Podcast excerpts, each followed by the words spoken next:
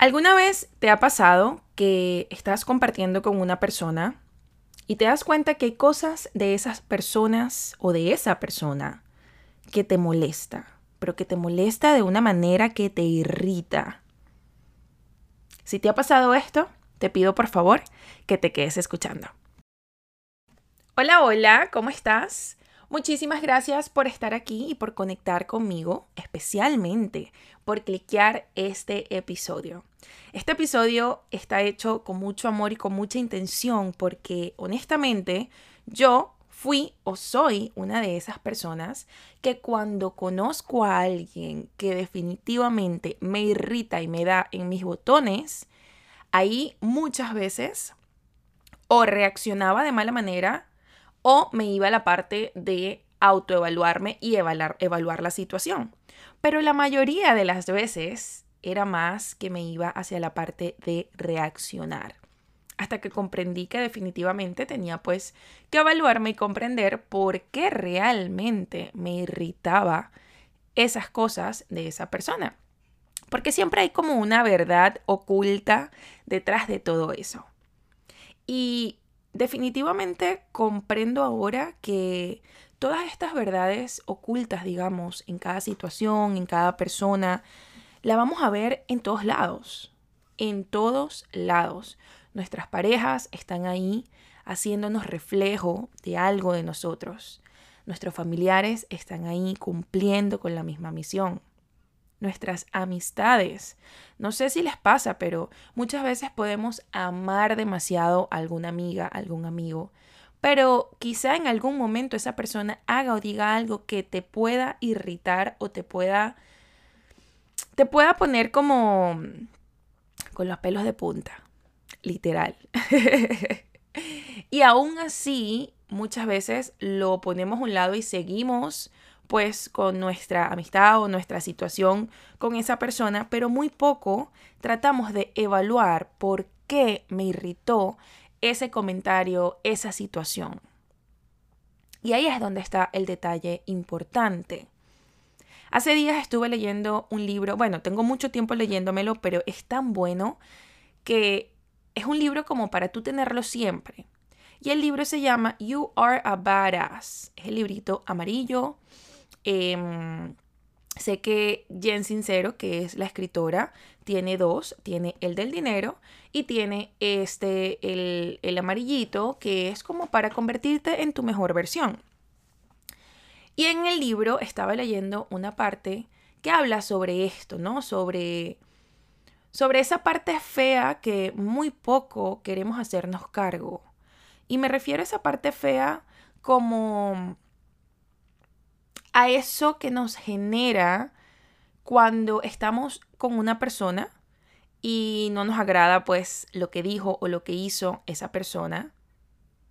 Ese sentimiento, esa, e, e, ese, ese feeling de, de, estar irritados, de estar incómodos, esa rabia, eso es lo que a ella personalmente, Jen Sincero en el libro le llama como tu tu verdad fea, ¿no? Vamos a llamarle como esa verdad oculta. Y siempre dice que cuando tú estás en esa situación, cuando estás observando que te está molestando cosas de las demás personas, ahí es donde tienes que observar y observarte. Y vamos al primer paso. El primer paso sería hacerte cargo de tu verdad, hacerte cargo de esa parte fea, de esa parte que muy poco queremos aceptar. Y es comenzar por la raíz de esas cosas que nos molestan. Y hay que usarlas como espejo. Por eso yo he mencionado aquí antes que cuando yo estaba pequeña me molestaba muchísimo cuando mi hermana Fabiola, ella estuvo estudiando eh, programación neurolingüística y en ese proceso en el que ella estuvo estudiando eso, ella aprendió esta herramienta del espejo, que todo lo que te molesta de la otra persona es reflejo de ti mismo. Y miren, ustedes no tienen idea cuánto yo detestaba porque no era que me irritaba, detestaba, me súper molestaba cuando Fabi me decía eso. Bueno, Fiorelli, si te molesta eso, eso es el reflejo de ti mismo. Y yo, ay, Fabiola, por favor. Bueno, ese es el reflejo de ti mismo. Este, ¿no te gustó tal cosa? Ese es el reflejo de ti mismo. y me molestaba muchísimo. Obviamente, en ese momento yo no era consciente de mis actos, yo no estaba trabajando en mí, eh, yo andaba en otro mundo y por lo tanto no comprendía absolutamente nada de esto que me estaba tratando de enseñar Fabiola. Pero obviamente ahora comprendo que definitivamente lo que tú no sanas se repite y se va a repetir una y otra vez en diferentes formas, pero se va a seguir repitiendo hasta que tú lo aprendas. Entonces, ¿qué quiero decir con esto? Observa las cosas que te molestan, pero observa de verdad. Y esas cosas que te molesten, úsalas de espejo. Por ejemplo, cuando veas algo que te molesta de otra persona, piensa, ¿a qué te recuerda este comportamiento? Quizás algo que, te estás, que tú estás tratando de suprimir o algo que tú estás tratando de evitar. Obsérvalo pero obsérvalo con respeto, sin juzgar, sin, ningún tipo de, de mm, control, ¿no? Obsérvalo y déjalo que fluya. Y evalúa y escribe. Porque muchas veces cuando nos hacemos estas preguntas, sí, obtenemos la respuesta en el momento, pero se nos olvida escribir esto. Y al escribirlo es cuando más lo vamos a comprender y más lo vamos a aplicar. Entonces, el primer paso es observar, observar lo que te está molestando de la otra persona y aplicar la ley del espejo. ¿A qué te recuerda este comportamiento? ¿Es algo que yo estoy suprimiendo, algo que estoy evitando sentir, algo que estoy evitando ver en mí? Eso es lo primero que debemos hacer cuando estamos en una situación que nos está incomodando el comportamiento o lo que sea que esté haciendo esa otra persona o algo que hizo esa otra persona. El segundo paso sería, cuestiona esa verdad. Luego de escribir qué parte de ti estás proyectando en esa persona, ahora comienza a hacerte preguntas. Recuérdense que a la mente hay que hacerle preguntas, hay que cuestionarnos para poder encontrar esa verdad. No sé si se han dado cuenta que muchas veces cuando hacemos una pregunta nos lleva a otra pregunta y esa pregunta a otra pregunta y cuando nos damos cuenta estamos descubriendo algo que nosotros desconocíamos completamente. De eso se trata, conocernos a nosotros mismos. Debemos hacernos preguntas. Entonces, te voy a dar un ejemplo. Si estás molesto, y esto es algo que, que a mí me sirvió muchísimo, este ejemplo en específico.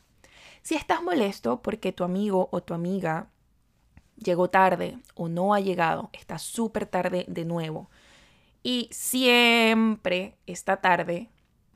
Y quizá eso está apretando esos botones que tú sabes que no se deben tocar porque te irritan. Pero Quizá te está apretando los botones porque te estás agarrando a cierta verdad sobre la manera en que las personas deberían estar a tiempo, sobre la manera en que las personas deberían ser o actuar respecto al tiempo. Ahora te digo, dale vuelta a la tortilla, dale vuelta a esa verdad y pregúntate este tipo de cosas. ¿En qué manera yo siempre estoy tarde o en qué manera yo soy inconsiderada. O quizá también puedes preguntarte, ¿en qué manera yo soy muy controladora? Y ahí, en esa parte, es donde yo cliqué. Porque yo soy muy necia con la parte del tiempo. De repente, si organizamos, no sé, con mi familia para ir a un viaje eh, y decimos, ok, vamos a salir todos a las 12. Normalmente cada quien sale a la hora que pues que les da la gana. Pero a mí esa parte me colapsa. Me colapsa porque a mí me gusta ser puntual. Pero si yo me aplico estas preguntas y voy a lo profundo, en realidad no es que yo soy puntual, en realidad es que soy controladora. Y ahí es donde viene la parte de, de hacernos cargo de nuestra verdad. Sí, es verdad. A mí, la parte del tiempo de que la gente esté tarde me refleja que soy controladora. Y debo aceptarlo, y no nada más aceptarlo, sino trabajarlo. Porque si no, esto me va a seguir pasando siempre. Cada vez que alguien esté tarde, yo soy la que se va a molestar, yo soy la que va a estar incómoda, yo soy la que va a pasar el mal rato. Entonces, ¿para qué, no? Siempre digo, de nada sirve que nos evaluemos si no vamos a tomar acción ante esa evaluación que obtuvimos. Entonces, utilicemos este contenido o esta información para eso, no nada más como para juzgarnos o darnos latigazo y darnos cuenta de nuestra verdad, sino también para tomar acción ante esto. Y ahora viene el punto que más me encanta, porque de aquí es donde viene la acción. Luego de que ya te respondas estas preguntas, o sea, que puedas ir a la parte profunda y comprender realmente por qué te está molestando eso de la otra persona, te vas a hacer esta pregunta. ¿Quién necesito ser para que esta situación no me moleste más? ¿En qué persona me debo convertir para que esto ya no me irrite? ¿Se dan cuenta de esto?